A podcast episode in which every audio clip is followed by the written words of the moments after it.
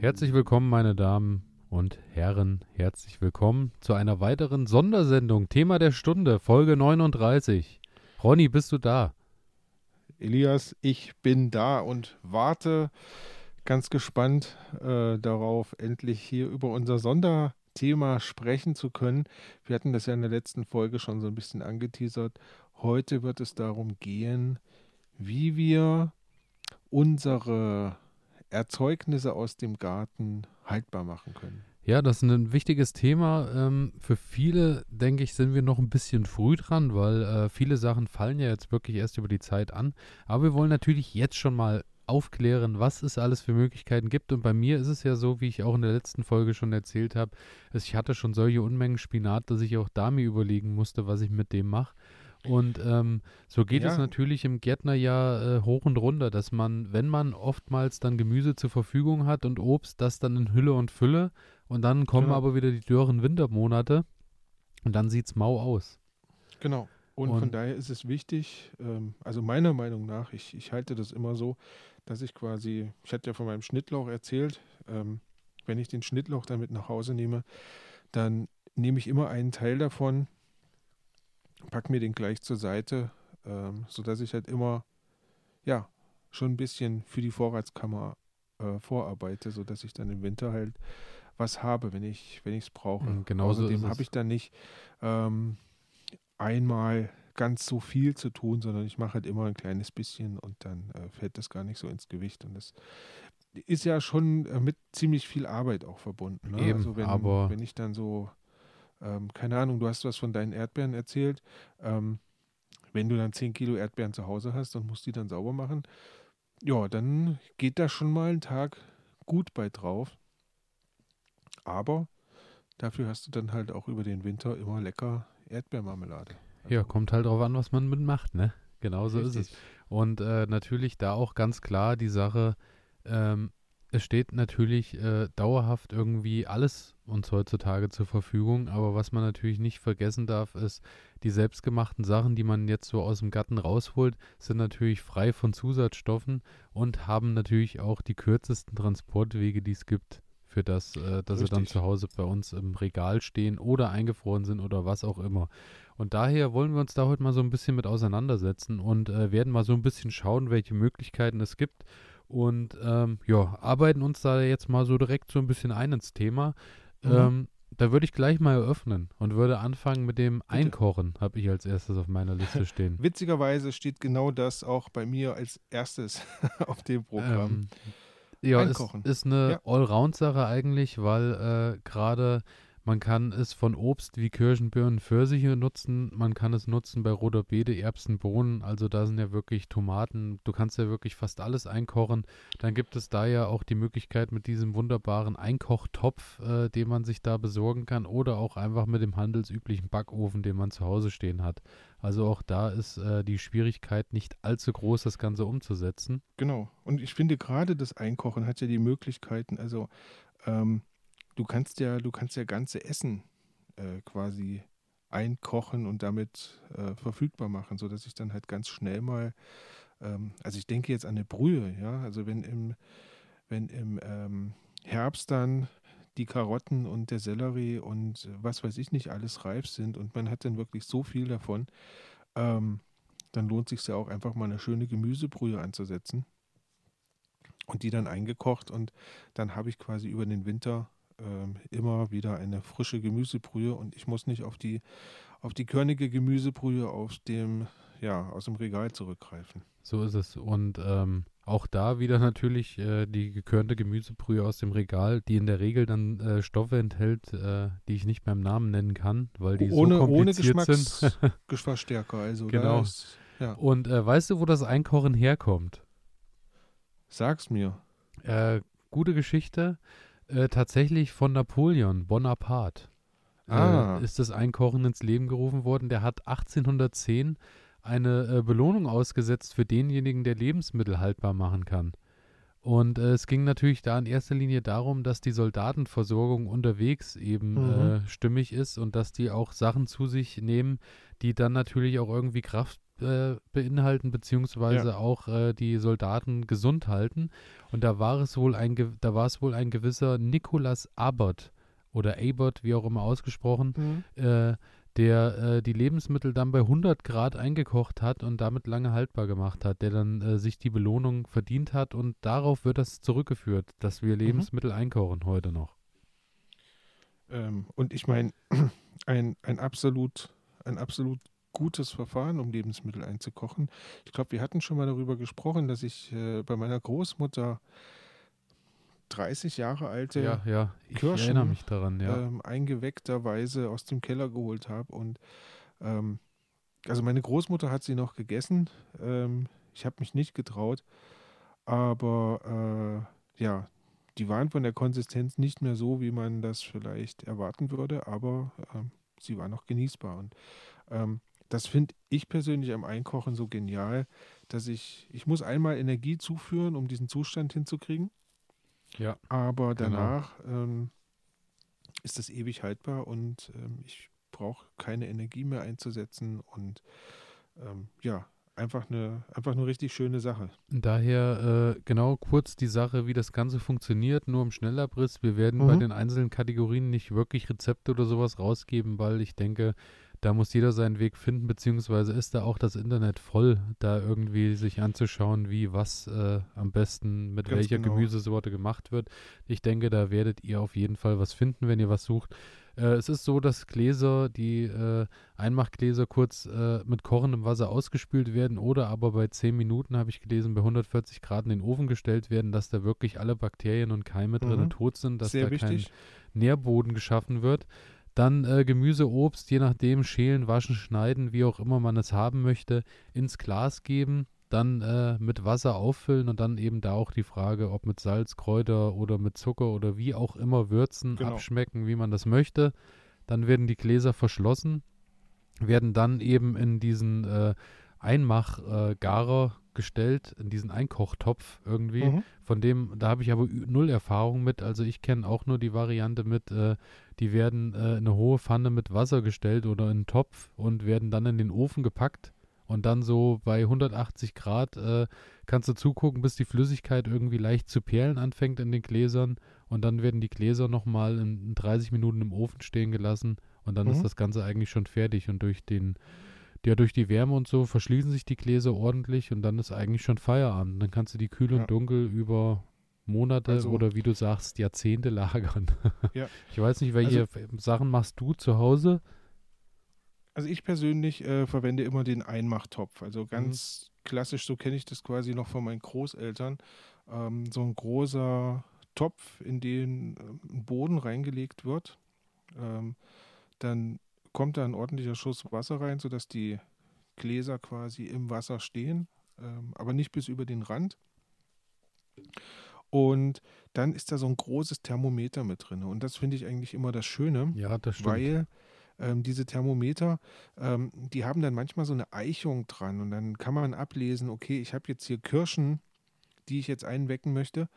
Und ähm, dann steht halt da drauf, okay, Kirschen bei 70 Grad ähm, eine halbe Stunde lang kochen oder also na, war jetzt irgendwie aus der Luft gegriffen, aber so steht es halt da drin, weil ähm, unterschiedliche Lebensmittel brauchen halt auch unterschiedliche ähm, Bereiche, wie man die dann, wie man die dann zubereitet. Weil wenn ich jetzt einen ja leicht nicht verderbliches, aber so ein, so ein ganz feines Lebensmittel habe und ich lasse das dann da bei 100 Grad zwei Stunden drinne kochen, ähm, dann habe ich dann natürlich überhaupt keine Konsistenz mehr, sondern ist das einfach nur noch irgendwie ein, ein Haufen irgendwas, Brei.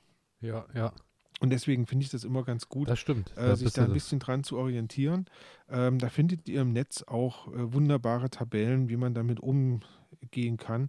Und also da vielleicht, ich habe das, ich habe das einfach so gemacht. Ich bin zu meinen Großeltern gegangen und habe die gefragt, äh, ob sie nicht noch einen Topf und so ein Thermometer für mich haben. Ähm, und hatten sie natürlich, weil bei denen war das gang und gäbe. Also der, die haben da mehrere Töpfe von. Und ja, und damit arbeite ich jetzt.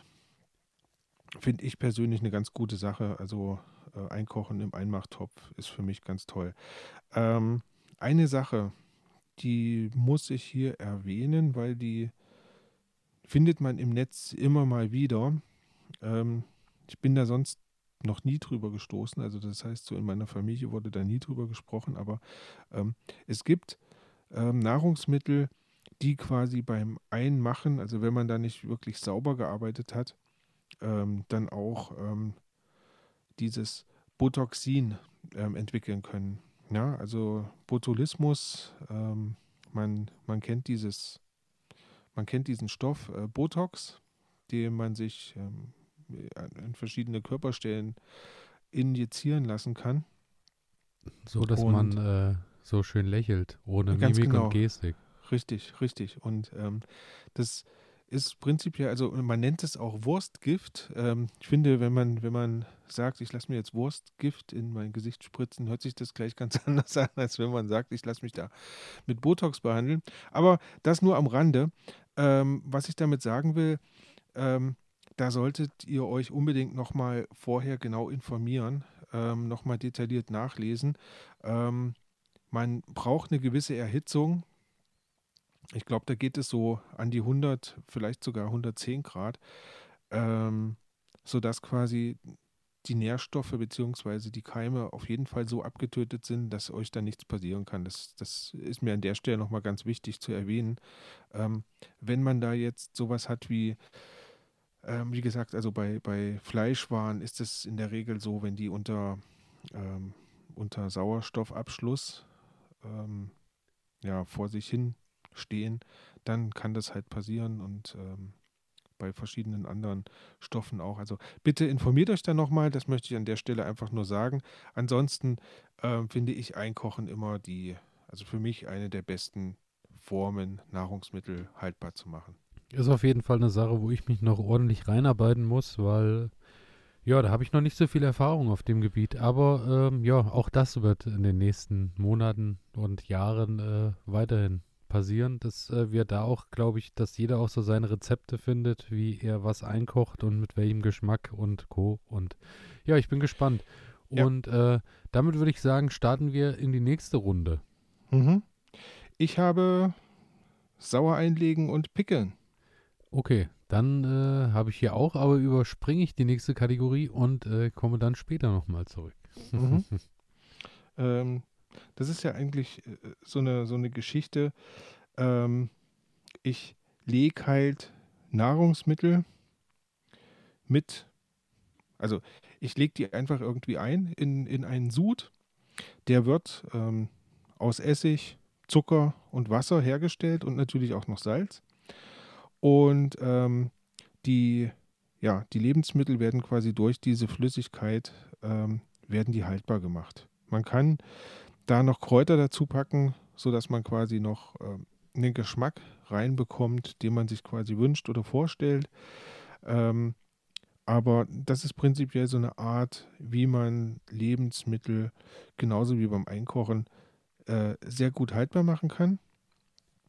Meines Wissens nach, äh, ich habe selber noch nicht gepickelt oder sauer eingelegt. Meines Wissens nach macht man das nicht heiß, aber bist du da mehr bewandert als ich, Elias? Also ich habe das ähm, auch, ich habe den Sud zumindest äh, aufgekocht kurz, dass sich das alles schön verbunden hat, glaube ich. So war das. Ich habe nämlich ähm, die Jalapenos damals eingelegt, dass die so ähm, man kennt das ja, wenn die so in Scheiben geschnitten sind, gibt es die auch oftmals im, im, im Supermarkt als ja. äh, eingelegte Variante. Und das habe ich probiert und das hat auch wunderbar geklappt. Da habe ich den Sud schon mal vorgekocht und dann drüber gegossen und dann, äh, ja, also da eben auch wieder zur, zu wie das Ganze funktioniert. Du sagst es ja schon, äh, die Mixtur, alles zusammenpacken und dann wieder in sterile Gläser natürlich geben. Auch da wieder wichtig, dass da vorher alle Keime abgetötet wurden in den Gläsern. Und dann ähm, ja, werden, wird eigentlich äh, der ganze Sud mit dem Gemüse oder was auch immer eingefüllt und dann werden die auf den Kopf gestellt, so habe ich das zumindest gemacht, mhm. und werden dann auskühlen gelassen. Und dadurch äh, ja, reifen manche sogar noch nach und äh, dadurch hast du dann auch dieses charakteristische äh, Knacken dann, glaube ich, beim Öffnen, ne? was sich dann bildet, wenn die auf dem Kopf erstmal stehen. Mhm. Und du machst. Also das hast du ja beim Einkochen auch. Genau. Ne? Genau. Ähm, und das ist, also ich habe jetzt hier gelesen, du kannst, ähm, ich habe ich hab mir, noch ein, hab mir noch ein Buch dazu geholt, ähm, werde ich nachher noch drüber sprechen, über dieses Buch, ähm, dass man wohl auch äh, Pickles, also rohe oder gekochte Gemüsesorten da verwenden kann. Ähm, ist, ist halt gut ähm, oder wichtig, dass quasi diese, dieser Sud ähm, die Früchte ja, ja. bedeckt, ne, okay. sodass dass die quasi äh, wirklich dann im, in dieser Flüssigkeit drin schwimmen und durch dieses Milieu, was geschaffen wird, durch das Salz und den Essig, ähm, ja, werden dann halt die Bakterien ähm, abgetötet, beziehungsweise finden keine Grundlage mehr, äh, wo sie sich quasi ansiedeln können. Ja, und ähm, ich muss sagen, dieses Jahr werde ich da auch probieren, meine Erfahrung zu sammeln, wenn die Nacktschnecken nicht vorher meine Einmachgurken, meine kleineren Gurken äh, mir schon vorher geklaut haben. Aber das werde ich in diesem Jahr auch mal probieren. Genau. Und äh, du sagtest es vorhin schon, milchsaures Einlegen ähm, ist so genau. die Sache, äh, was dann wahrscheinlich eher den Kohl betrifft. Ja, du kannst, du kannst wohl auch andere Sachen noch milchsauer einlegen, wie ich gelesen habe. Also auch Bohnen und Möhren. Aber der Kohl ist bei uns so das. So der Klassiker, ne? Also. Ja, Sauerkraut halt. Ja, das gute Sauerkraut. Ja, genau. Ähm, und aber das milchsaure Einlegen ist, so wie ich gelesen habe, noch ein bisschen was anderes als dieses Pickeln.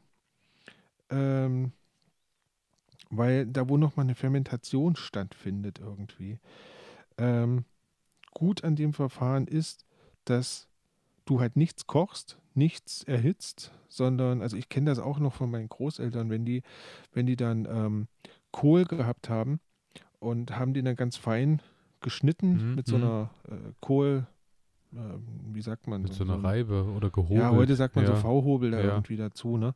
Ähm, haben die dann ganz fein geschnitten, dann kam das in so ein großes Tongefäß und dann immer eine Schicht ähm, Kohl, eine Schicht Salz, eine Schicht Kohl, eine Schicht Salz, also so hat man das ja. quasi dann gestapelt. Dann glaube ich immer schön stampfen zwischendurch, ne? Dass genau, da richtig so stampfen. die Flüssigkeit austritt. Genau. Ähm, denn auch da muss das Ganze ähm, in der Flüssigkeit drin liegen, ähm, sodass halt keine, keine Bakterien an das, ähm, ja, an den Kohl drankommen können. Und was die auch immer gemacht haben, ähm, die haben so dicke, schwere Steine dann oben drauf gelegt, dass das wirklich alles nochmal richtig Druck verpresst ja, ist. Ja. Und ähm, ja, und dann läuft da ein Gärprozess ab, ähm, der sowohl bei 20 Grad, habe ich gelesen, optimal sein soll. Und ähm, ja, und dann hat man ein milchsauer eingelegtes äh, Produkt, also Stichwort Sauerkraut. Und das Spannende dabei ist wohl, dass der Vitamin C-Gehalt dieses Lebensmittels damit sogar noch zunimmt. Ja. Das habe ich auch ähm, gelesen. Das ist wirklich mhm. abgefahren. Also scheint wohl die äh, Methode äh, vom Haltbarmachen zu sein, die auf jeden Fall äh, das Beste rausholt an, an äh, gesunden Stoffen, Mineralstoffen ja. und Co. Genau.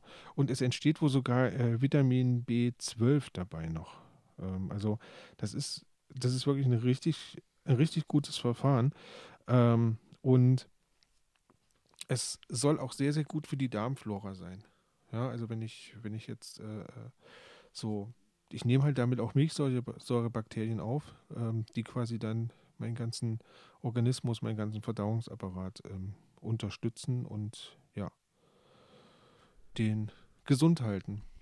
Also ich bin, äh, hm. habe ich auch noch nie gemacht, aber äh, falls es äh, zur Kohlernte kommt, werde ich das auf jeden Fall mal angehen, dass ich wirklich auch mal eigenes Sauerkraut ansetze. Also das werde ich auf jeden Fall probieren.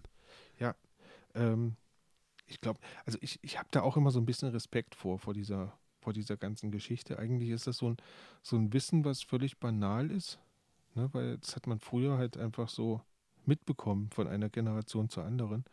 Ähm, wir haben das jetzt innerhalb von zwei Generationen alles komplett verlernt. So, das ja, kann niemand so. mehr. Und jetzt ja. ist für mich was total Aufregendes. Also so Milchsauer einlegen, boah, äh, Weltraumtechnik irgendwie. Ähm, aber so schwer kann das gar nicht sein. Ja. Von ich, daher, äh, wir ähm, hatten neulich das Gespräch in unserer Familie, wo meine, äh, da sagte meine Mutter, ähm, dass ihre Oma, quasi meine Uroma, äh, damals irgendwie eine Rente gekriegt hat zu dieser Zeit von, ich glaube, 30 Mark oder so. Also Es äh, ja. war damals schon nicht viel, also ja. vielleicht ein bisschen mehr als heute 30 Euro so im Monat. Aber äh, die sagte, die kam damit, also die kam trotz alledem, war immer alles wunderbar, weil die halt wirklich über den Sommer so viel äh, eingelegt und äh, zurückgelegt ja. haben für den Winter, dass die halt kaum einkaufen mussten. Das einfach war einfach nur, alles da, ne? Genau, weil alles zu Hause irgendwie stand und wurde halt das gegessen, was halt zu Hause so rumstand über die Wintermonate. Ja, deswegen eine interessante Sache, aber ans Sauerkraut werde ich mich, glaube ich, auch mal wagen. Aber ich habe auch, wie du schon sagst, ich habe wirklich auch Respekt davor. Aber ich glaube, da mhm. muss man seine Scheu einfach verlieren und einfach machen, so wie wir das im Garten auch immer predigen. Ja, ja. Man muss, glaube ich, einfach machen. Und, also äh, äh, kleine, kleine Anekdote so aus meiner, aus meiner Küchenkarriere.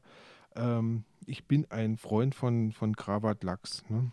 Ähm, so, also das bedeutet ja übersetzt äh, begrabener Lachs. Okay. Und das heißt, du kaufst dir quasi ein, ein Stück Lachsfilet mhm. und legst es dann, also umschließt es quasi mit, mit Salz. Ähm, und lässt es dann da mehrere Tage ziehen. Oh, das, das klingt interessant. Richtig, richtig. Und ähm, das funktioniert, also ich habe das auch gemacht ähm, und das, das hat funktioniert, aber allein der Gedanke daran ist, ist irgendwie schon so für mich total komisch. Ich lasse jetzt da Fisch, also rohen Fisch, mehrere ja, ja. Tage rumstehen ähm, und dann kann ich ihn essen. Der Gedanke an die Lebensmittelvergiftung bringt die Symptome schon fast mit sich. Ja, ja, ganz genau. ne? ähm, gleichzeitig ist es natürlich so, also es, es, findet, der bleibt ja nicht roh durch das Salz, findet, findet quasi wie eine Art Garungsprozess statt. Ne? Also der verändert sich ja und ähm, der wird dadurch nicht schlecht, aber ähm, ich habe ich hab das nicht ohne Bedenken gegessen, ja, sag ja, ich mal so. Und seitdem habe ich das auch nicht mehr gemacht, weil ich halt einfach irgendwie, ah, man, man hat dann so ein Kopfkino und ja, naja. Genau so ist es. Aber eigentlich äh, muss man genau da die Scheu verlieren, glaube ich. Wenn man das öfter macht und es wird halt Standard und ähm, du hast es dreimal gegessen und hast es gut überstanden, ich glaube, dann ist das nicht mehr das Problem. Aber dadurch, dass wir uns das alles abtrainiert oder, oder dadurch, dass wir das alles vergessen haben, ist das halt echt so ein Problem geworden. Ja, ja, genau so ist es. Und äh, damit würde ich in die nächste Runde einsteigen. Mhm. Ich habe als nächstes das Einfrieren auf meinem Zettel. Ist natürlich eine Nehmen Sache, ähm, ist äh, natürlich Energie die natürlich benötigt wird. Wir hatten jetzt die zwei äh, Varianten, wo man sagen muss, du verwendest zwar einmal Energie und dann kannst du das aber lagern, ohne dass es ja. irgendwas braucht, außer dass es dunkel sein soll und halbwegs kühl. Beim Einfrieren ist es natürlich so, dass du darauf angewiesen bist, dass die ganze Zeit irgendwie äh, die, die Kühlung läuft. Ansonsten ja. verdirbt die natürlich die Ware dann. Es ist so, ähm, ähm, vor allem Beeren sind natürlich äh, so das Nonplusultra beim Einfrieren, weil die halt wirklich unkompliziert sind. Es gibt mhm. äh, Obstsorten wie Äpfel, Banane, Pflaumen, die nicht so äh, die sich nicht so wunderbar eignen zum Einfrieren, ja. weil die ähm, eben dann trotz auch des Einfrierens braun werden und Aroma verlieren und auch sich in der Textur und der Konsistenz verändern. Mhm. Daher ist das so eine Sache. Beim Einfrieren musst du wirklich schauen. Es ist auch beim Gemüse so, dass äh, alles, was sehr viel Wasser hat, und da zählt zum Beispiel Gurke, Radieschen und Tomate dazu, wird eher matschig, dann vor allem beim Auftauen. Also das ist dann wirklich eher so ein Matsch als irgendwas Schönes. Genau. Daher eignet sich da nicht alles. Du hast aber es Sachen. Es muss einfach passen zum, zum Produkt. Genau, genau. Und du hast äh, so Sachen wie Erbsen, Bohnen, Pilze, Blumenkohl, Brokkoli, Möhren. Das funktioniert ähm, hervorragend. Das kannst du problemlos einfrieren. Wobei bei den drei letzteren, beim Blumenkohl, Brokkoli und Möhren, ist es so, da lohnt sich dann wirklich auch äh, das Blanchieren vorher, was bedeutet, du gibst das Ganze nochmal in heißes Wasser und kochst es nochmal kurz auf, weil das wohl den Fäulnisprozess und den Gärungsprozess wohl etwas mindert. Ich mache das beim Spinat auch immer nochmal, dass ich den kurz in heißes Wasser gebe, dass er nochmal eine Minute heiß gebadet hat und dann packe ich das in Eiswasser, was generell auch ein schöner Tipp ist, weil äh, alles, was du in Eiswasser packst, behält deutlich besser seine Farbe. Mhm. Also nach dem Kochen nochmal schnell in ganz kaltes Wasser geworfen und so äh, hat ist die Chance größer, dass es auch appetitlicher aussieht. Ja. Hast genau. du hast du halt viel wasserhaltiges Obst äh, wie äh, Äpfel und Co, dann ist es so, dass du das halt auch einfrieren kannst. Dann solltest du es aber eher in Mousseform einfrieren, weil hm. dann natürlich auch klar. Also, Ich bin mir nicht mal sicher, liegt das am Wasser oder liegt das an der, an der, an dem Gewebe, weißt du, also an den Zellen, Also dass die den- einfach dadurch aufreißen und dadurch matschig werden. Weil ich sag mal, so eine, so eine, ähm, so eine Beere, die besteht ja auch zu, ich weiß nicht wie viel Prozent aus Wasser, ähm, lässt sich aber ziemlich gut einfrieren. also ähm, ich glaube, bei der Beere hast du wieder das Ding, dass du ja viele Kerne und Co. drin hast. Und dadurch äh, wird das wahrscheinlich standhafter gehalten. Bei, ja, wie du schon sagst, bei den Äpfel, also bei den Obstsorten vor allem ist es halt so, die werden dann halt eher wirklich so bräunlich. Und äh, Ja. das ist halt das, macht einfach dann keinen genau, Spaß. Ne? ja, ja. Aber ich denke auch gerade beim, äh, bei solchen Sachen wie, wie Kräutern und sowas, ähm, auch da einfrieren eine wunderbare ja, Alternative. auf Also jeden hab Fall, wenn man den Platz hat eben. Genau, ich habe nur einen kleinen, äh, ähm, ein kleines Gefrierfach. Da überlegt man sich zwei, dreimal, ähm, was werfe ich da jetzt rein Ja. oder was werfe ich da nicht rein. Ähm, von daher ist für mich ähm, das Trocknen, worauf wir wahrscheinlich gleich zu sprechen kommen, ähm, eine Alternative dazu. Aber einfrieren, ähm, ja, es hält natürlich die Frische einfach. Ne? Also es ist halt wirklich wie ein frisches ähm, Stück Gemüse oder ein frisches, äh, frisches, also frische Kräuter, die man irgendwie aus Ja. dem Garten geholt hat, weil es einfach, ja, Ja, toll es, ist. es geht halt auch nicht viel verloren, weil wenn du es wirklich schnell Genau. schockfrostest, ist es halt auch dann so, dass du die ganzen Stoffe, die guten Stoffe vor allem halt auch erhältst. Ja. Das, auf was man noch Acht geben sollte, ist auf jeden Fall äh, platzsparend und effektiver ist es natürlich, die ganzen Sachen in Scheiben und Würfel zu portionieren und äh, klein zu schneiden, weil du dann natürlich nicht das Problem hast beim Auftauen, wenn du jetzt einen ganzen Blumenkohl äh, oder einen Brokkolikopf einfach einfrierst, so wie er ist, hast du dann natürlich, A, es braucht ewig, bis der aufgetaut ist und Hm. B, ähm, wenn du jetzt sagst, du willst nur die Hälfte haben, ist dann natürlich schwierig. Wenn du es aber vorher ein bisschen klein schneidest und in Röschen aufteilst und so, hast du dann natürlich bessere Karten, dass du dann Dann äh, kann man das mal schön auf die Tischkante schlagen. genau, und, ähm, genau, mal schön genau. einmal mit der Kettensäge nochmal Richtig. durchgegangen. Genau so ist es. Und ähm, das, was auf jeden Fall noch zu beachten ist, ist äh, gerade bei den Früchten, dass es immer von Vorteil ist, die Früchte erstmal ein bisschen mit Abstand auf einem auf einem Blech oder so einzufrieren, weil äh, wenn du die gleich alle in einen Beutel schmeißt und zusammen einfrierst, kriegst du auch da den Block nicht mehr auseinander. Genau. Hast du die aber irgendwie auf einem auf einem Tablett irgendwie reingeschoben und die haben ein bisschen Abstand und du machst die 24 Stunden schon mal so rein und packst sie dann in eine Tüte, dann ist, hast du da eigentlich dann keine Probleme, die zu portionieren. Wenn du genügend Platz Wenn du hast. genügend Platz hast, da sind wir wieder genau beim Thema. Genau. Interessant fand ich die, ähm, die Angaben äh, Obst 9 bis 12 Monate haltbar, Gemüse 3 bis 12 Monate und selbstgekochtes 1 bis 3 Monate haltbar im Gefrierfach. Tja. Also ich glaube, auch da ist wieder so eine Sache, du musst dich trauen. Ja, ich habe gelesen, so bis ein Jahr. Also ja, ist irgendwie meine Schmerzgrenze, so bis ein Jahr ähm, ja. Aber esse ich aus dem Gefrierfach raus und ja, alles andere. ich Kommt denke, so ein bisschen drauf an, wie man mutig ist. Eben, gerade heute. und ich denke, es sollte ja, eigentlich sollte es ja auch genau so sein, dass ich genau ein Jahr einfriere, bis es dann aus der Natur wieder oder aus dem Garten wieder Genau. das frische Produkt gibt. Genau. Genau Wenn, so. wenn ich das gut eintakte, dann sollte das genauso funktionieren. Und als letzter, äh, als letzter Tipp noch, ähm, schnell tiefkühlen, langsam auftauen. Ist so Mhm. der, der Grundsatz bei der ganzen Geschichte. Also du hast natürlich, wenn du jetzt so Gemüsesorten hast, hast du viele Sachen, wo ich eher Fan bin, dass du die direkt in die Pfanne reinballerst äh, und dann direkt auf, auf Hitze bringst, dass die so wie bei einer Bohne, dass die dann gleich schön knackig bleibt. Das mag ich ja schon. Ja. Aber wenn du jetzt äh, bei Obst oder bei vor allem auch äh, ist jetzt nichts aus dem Garten, aber äh, manche werden ja auch Fisch und Fleisch auftauen.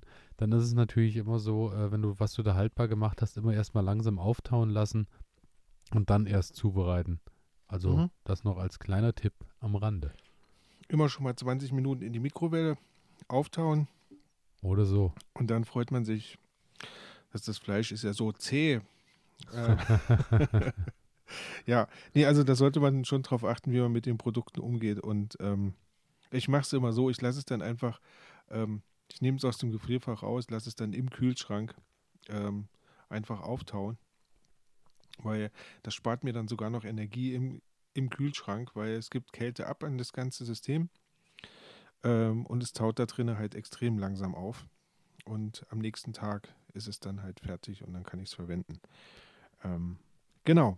Genau so ist es. Ja. Und damit, Kommen wir noch zum äh, nächsten Punkt. Die nächste hm? Runde, genau. Ja, ich würde ganz kurz auf das Trocknen eingehen, weil auch das Trocknen ist, ist für mich so eine ähm, tolle Art, Nahrungsmittel haltbar zu machen. Mhm. Eigentlich eine der ältesten Formen, die man so kennt. Ja, also so trocknen. Ich entziehe dem Lebensmittel Flüssigkeit, ähm, schaffe damit einen, ein Milieu, wo sich halt keine Bakterien mehr ansiedeln können und mache das Lebensmittel damit halt haltbar. So.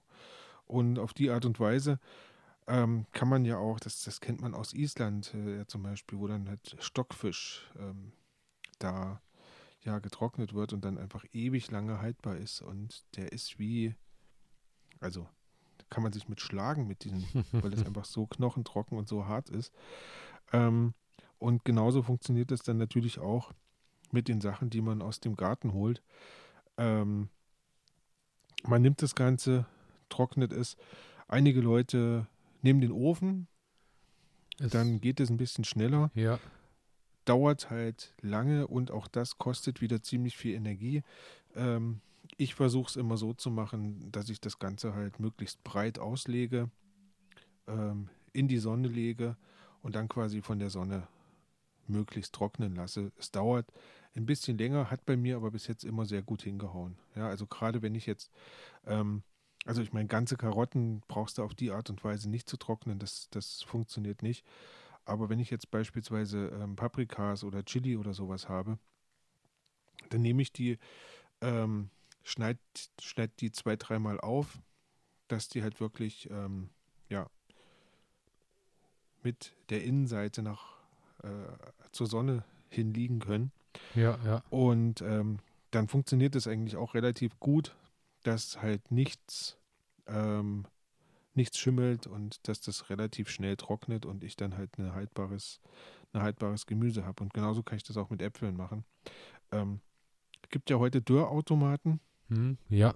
Auch da schwören einige drauf, wo ich halt mehrere Etagen habe und kann dann da Apfelring. Aber schon recht, habe ich ja auch mal geschaut, äh, hm. so ist schon recht preisintensiv, ist natürlich deutlich energiesparender, als äh, den Ofen irgendwie zwölf Stunden ja. laufen zu lassen, aber äh, in der Anschaffung schon recht teuer. Ja, und ist halt trotzdem, ich, ich habe dann da irgendwie einen Föhn, der, ich weiß nicht, also das Ding muss ja auch zwölf Stunden irgendwie laufen, dass, dass das dann alles wirklich trocken ist. Also je nachdem, ja, wie ja. groß ich das Ganze schneide. Wie, genau. Ähm, aber so vom Prinzip her, ich bin, ich bin einfach ein Freund, ähm, wenn ich jetzt Kräuter habe zum Beispiel oder, oder auch äh, Pilze oder sowas, ähm, relativ dünn aufschneiden, so ein bisschen auffädeln und dann irgendwo an einen luftigen Ort hängen. Da kann da eigentlich gar nichts passieren. Ähm, dann wird es schnell trocken und ist halt schnell haltbar und ähm, auch lange haltbar.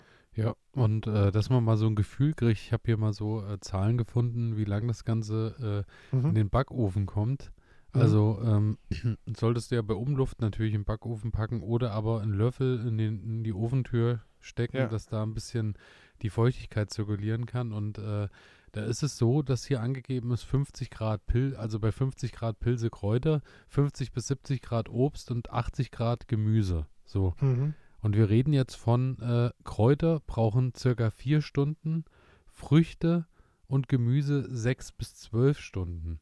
Also das heißt dann halt wirklich, du lässt irgendwie zehn Stunden deinen Ofen laufen. Also da muss ich halt wirklich sagen, nee.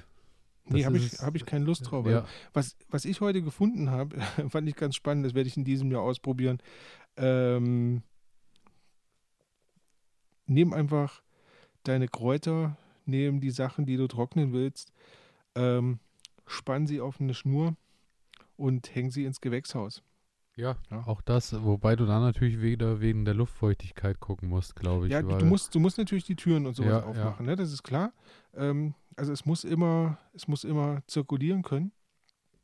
Aber du kriegst natürlich da, wenn das, wenn die Sonne da drauf scheint, äh, kriegst du eine unglaubliche Hitze da drinnen hin.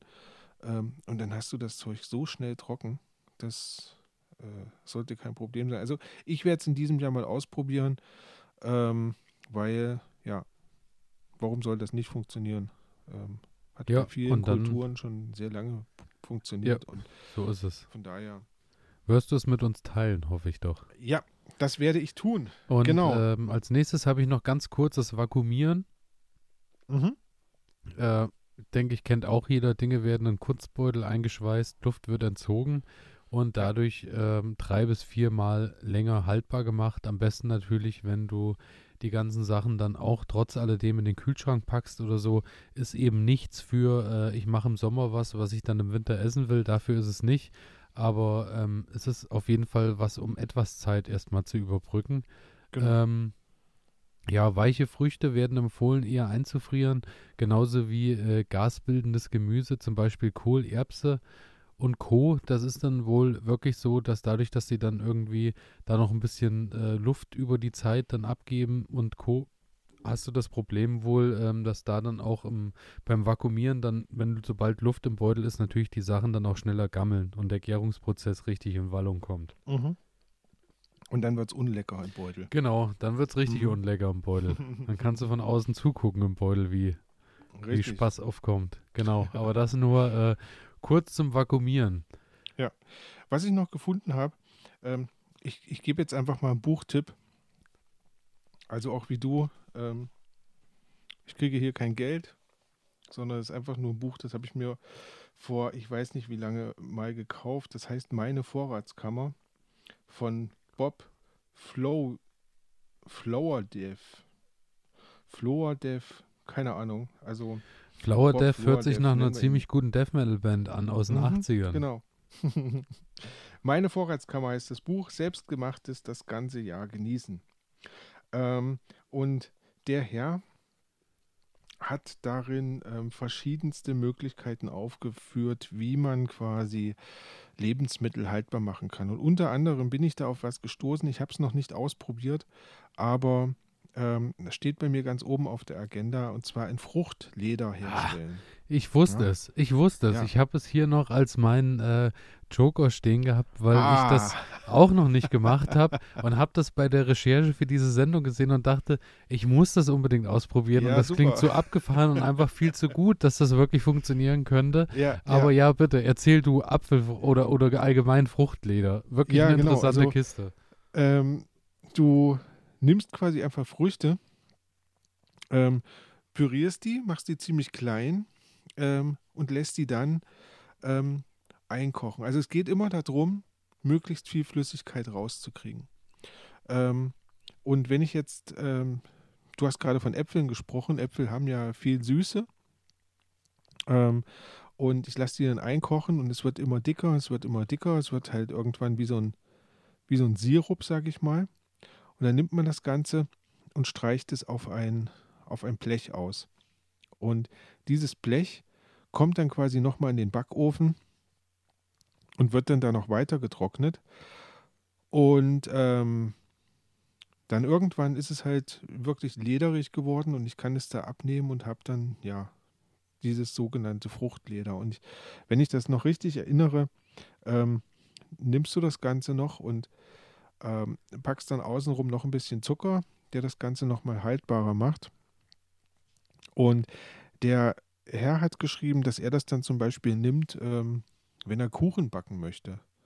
Und legt dann quasi da als Fruchtfüllung so ein Fruchtleder ähm, zwischen diesen Kuchen. Das saugt sich dann wieder ein bisschen voll mit der Feuchtigkeit und wird dann, wird dann essbar. Und ja, dann hat man da ähm, für den Winter sich Obst haltbar gemacht. Genau, und das ist wohl so, also das, was ich gelesen habe an Tipps, wurde vor allem für äh, Äpfel eben empfohlen. Und da wurde dann zum Beispiel auch empfohlen, wenn das nicht immer so aussehen soll, wie es aussieht, kannst du dann auch einfach schwarze Johannisbeeren mit dazu packen und hast dann Mhm. durch die Johannisbeer da auch wieder nochmal ein bisschen Farbänderung. Mhm. Und äh, muss allerdings auch, müssen wir natürlich auch dazu sagen, äh, wenn du einen Umluftherd hast, irgendwie drei Stunden trotzdem im Ofen Ja, sein, bis es Dauert fertig auch ist. ewig. Ist halt so Genau. ein Trocknungsprozess. Ne? Und äh, ist wohl fertig, wenn es nicht mehr klebt am Backpapier.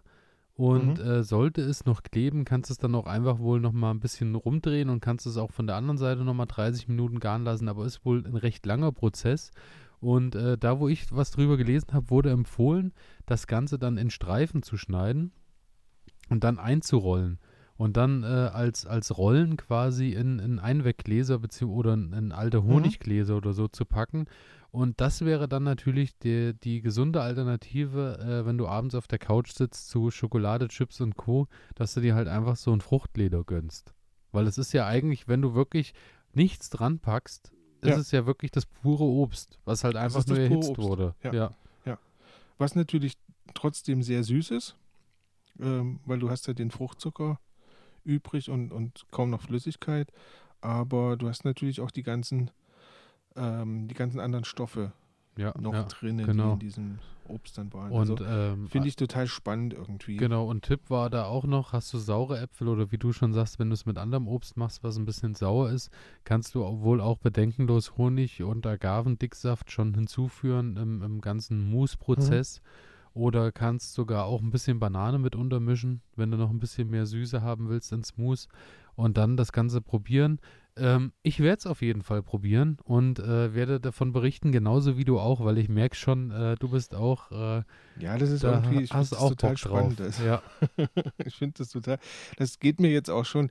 Ich habe das Buch schon einige Jahre und ähm, immer wieder, wenn ich das in die Hand nehme, schwebt mir das so vor, du wolltest mal ein Fruchtleder machen. Also ich hoffe, ich schaffe es in diesem Jahr mal, weil es ist, das verfolgt mich die ganze es Zeit. Es sind halt schon. halt auch einfach so schöne Sachen, die äh, nicht so alltäglich Richtig. sind, dass äh, wenn du, also voller Stolz werde ich äh, zu meinen Gästen sagen, möchte noch jemand ein bisschen Fruchtleder? Einfach ja, nur großartig, auch, auch, eine schöne Sache. Einfach nur, ist, ich denke, da beginnt sofort ein Gespräch, weil ich habe bis, äh, bis vor, äh, also vor zwei Tagen noch nie was von Fruchtleder gehört. Ja, ich ja, habe genau. das auch noch nie gegessen.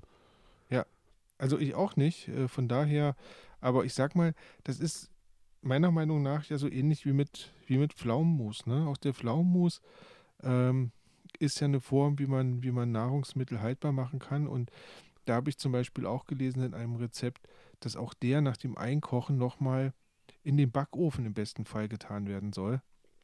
Ähm, dass der dann halt diese schöne cremige Konsistenz bekommt. Ne? Dass, ja, dass du halt ja. möglichst viel von dem, äh, von dem Wasser der Früchte irgendwie da rausbekommst. Und ähm, ja, und da sind wir nämlich schon bei der nächsten Kategorie angelangt.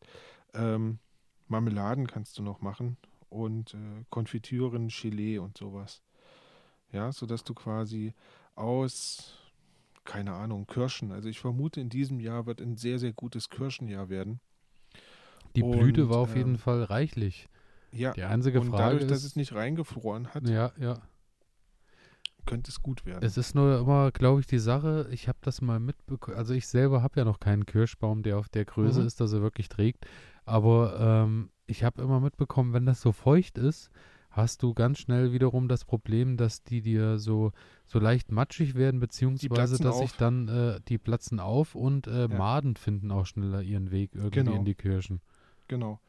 Also da müssen wir, müssen wir einfach gucken. Aber das ist, also für mich ist zum Beispiel die Kirsche oder dann auch ähm, die Erdbeere, von der wir ja schon gesprochen haben, ähm, sind für mich so typische Früchte, die ich dann gerne nochmal als äh, Gelee oder, ja, oder ja. Marmelade zubereite und dann halt über das Jahr hin ähm, ja, mir immer mal ein Gläschen äh, gönnen kann. Letztes Jahr in Schweden waren wir zur, äh, waren wir zur Heidelbeer-Ernte, äh, also Blaubeerernte. Ähm, und dann haben wir da frische Blaubeermarmelade hergestellt.